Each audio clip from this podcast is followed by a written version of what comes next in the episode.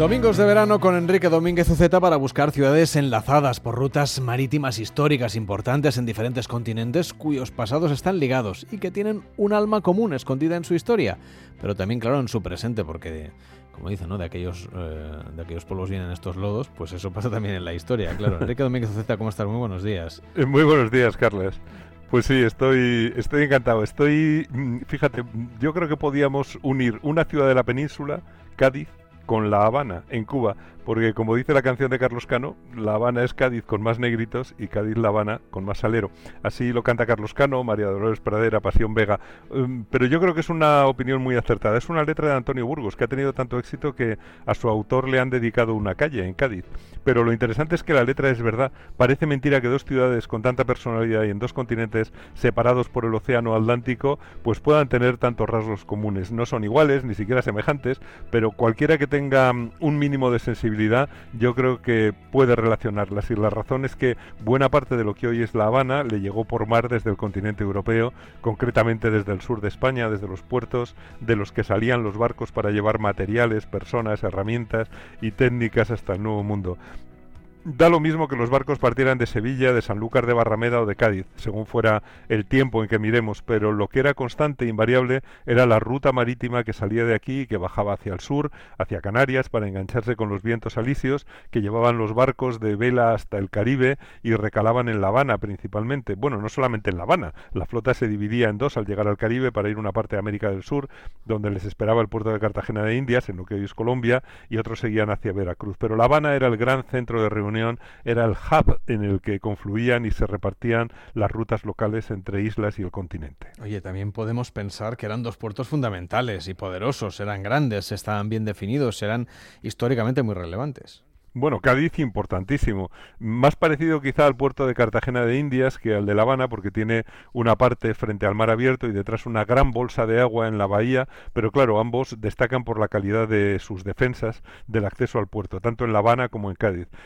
Si te parece, Carlas, empezamos por La Habana, que es la puerta de Cuba y una ciudad maravillosa. Sin duda alguna, La Habana es una de las ciudades coloniales más bellas de América. Su patrimonio es abrumador y deslumbrante, tanto en cuanto a las fortificaciones como a los edificios edificios religiosos y el palacio de los gobernadores, como en sus calles, esas, esas que están llenas de casitas unifamiliares de estilo neoclásico que llevó a Alejo Carpentier a llamarla la ciudad de las columnas. Y también hay que destacar que es una ciudad viva en la que la gente vive en la calle porque es su carácter, es su manera de ser y la calle es un espectáculo de convivencia. Y lo tercero es que es una ciudad segura, como, como hemos comentado en algunas ocasiones, donde prácticamente puedes andar por la calle a cualquier hora y por lo tanto es muy acogedora. Eh, yo creo que, que eso es algo que también tiene Cádiz. La gente es muy viva, es simpática, es, eh, mm, eh, te ofrece, te da mucha confianza, muy alegre, tiene un sentido de la vida lleno de humor y de ironía, les encantan las fiestas, sobre todo las que se hacen con ingenio. Y fíjate, hay otra cosa que yo creo que une las dos ciudades, y es el carnaval, que yo creo que viajó también hasta América desde Cádiz, subieron los barcos que pasaban por Tenerife, dejaron allí también un gran carnaval, eh, y que siguió luego rumbo al Caribe. De hecho, fíjate la presencia del carnaval desde Nueva Orleans al resto de las islas del Caribe y llegó también a las costas del norte de Sudamérica, a Brasil. O sea que vemos que hay muchas cosas que viajaban en los barcos, no solamente las mercancías. La Habana Vieja es la gran joya de la arquitectura colonial cubana, es un destino de hecho en sí mismo, ¿no? Hay mucha gente que, que disfruta justamente recorriendo las calles de esta ciudad. Bueno, es muy importante la recuperación del patrimonio edificado de La Habana Vieja porque es el mejor conjunto monumental del país, donde la corona española dejó sus instituciones, esa catedral de estilo barroco cubano, el extraordinario Palacio del Gobernador, las iglesias, los conventos, las residencias de autoridades, la cárcel, la aduana, pero yo creo que lo más importante era el puerto, era el verdadero motor de todo, un amplio puerto interior al que se accede desde la costa por un estrecho canal que era muy fácil de defender. Claro, si intentaba entrar un barco allí, realmente lo freían a cañonazos con la ciudad en un lado y varias fortificaciones en el otro. Bueno, muy pronto se convirtió en el puerto más importante de las Antillas y de América, era casi inexpugnable, ahí está el castillo de la Real Fuerza, la primera fortaleza, luego con Felipe II se hacen dos fortalezas que protegen mejor la entrada del puerto, el Morro y la Punta, al estilo eh, italiano, y luego se hacen otras dos, que es Cojimar y La Chorrera. Todo esto unido a las murallas, pues suma unas defensas ejemplares.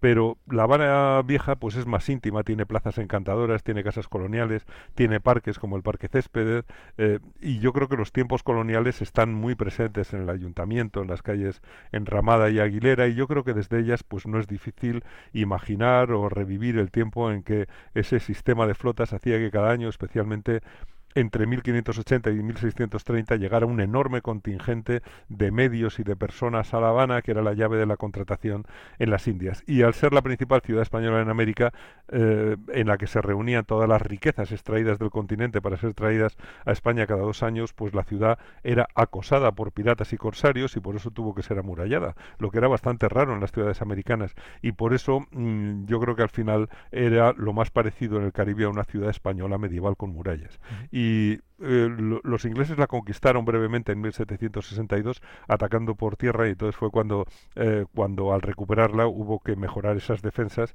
y hacer la fortaleza de San Carlos de la Cabaña. La verdad es que no hay que ser especialista para disfrutar estudiando, viendo el sistema de defensa del puerto y de la ciudad que era clave para resistir naturalmente en lugares tan distantes de la metrópoli.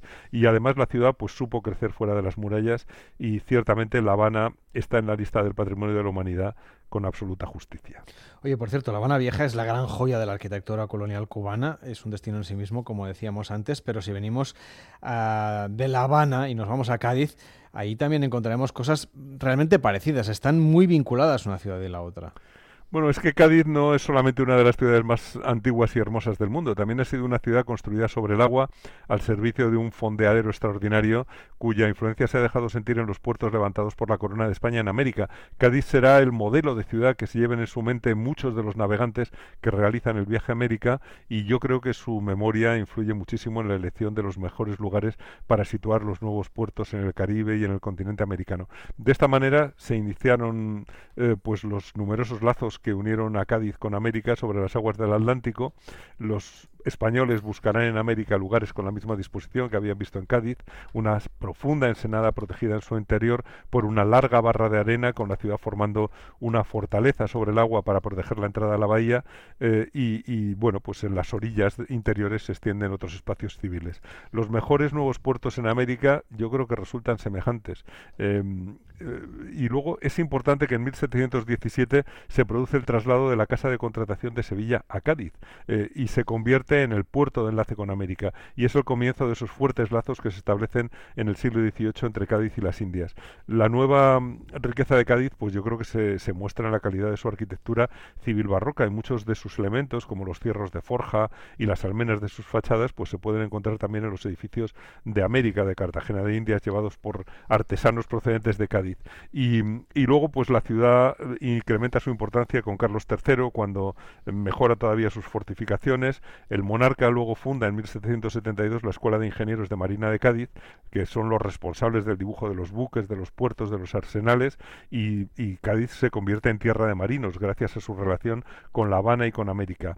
Y, fíjate, es curioso porque las ideas, eh, como decíamos en otra ocasión, circulaban por el mundo sobre las rutas marítimas, y los cambios producidos en Estados Unidos y en Francia, pues llegaron a Cádiz a través de su puerto. La presencia en la ciudad de una élite con alto grado de formación, de profesores, de ingenieros, de comerciantes, contribuyó al ambiente progresista en que nació la Constitución española de 1812, la de Cádiz, que coincidió con el inicio de la independencia de los territorios americanos. Aunque el tráfico marítimo continuó uniendo Cádiz con Cuba y con Puerto Rico hasta 1898 bajo el sistema monárquico español, la verdad es que eh, yo creo que fue también la entrada de las ideas liberales y de las ideas modernas en la península.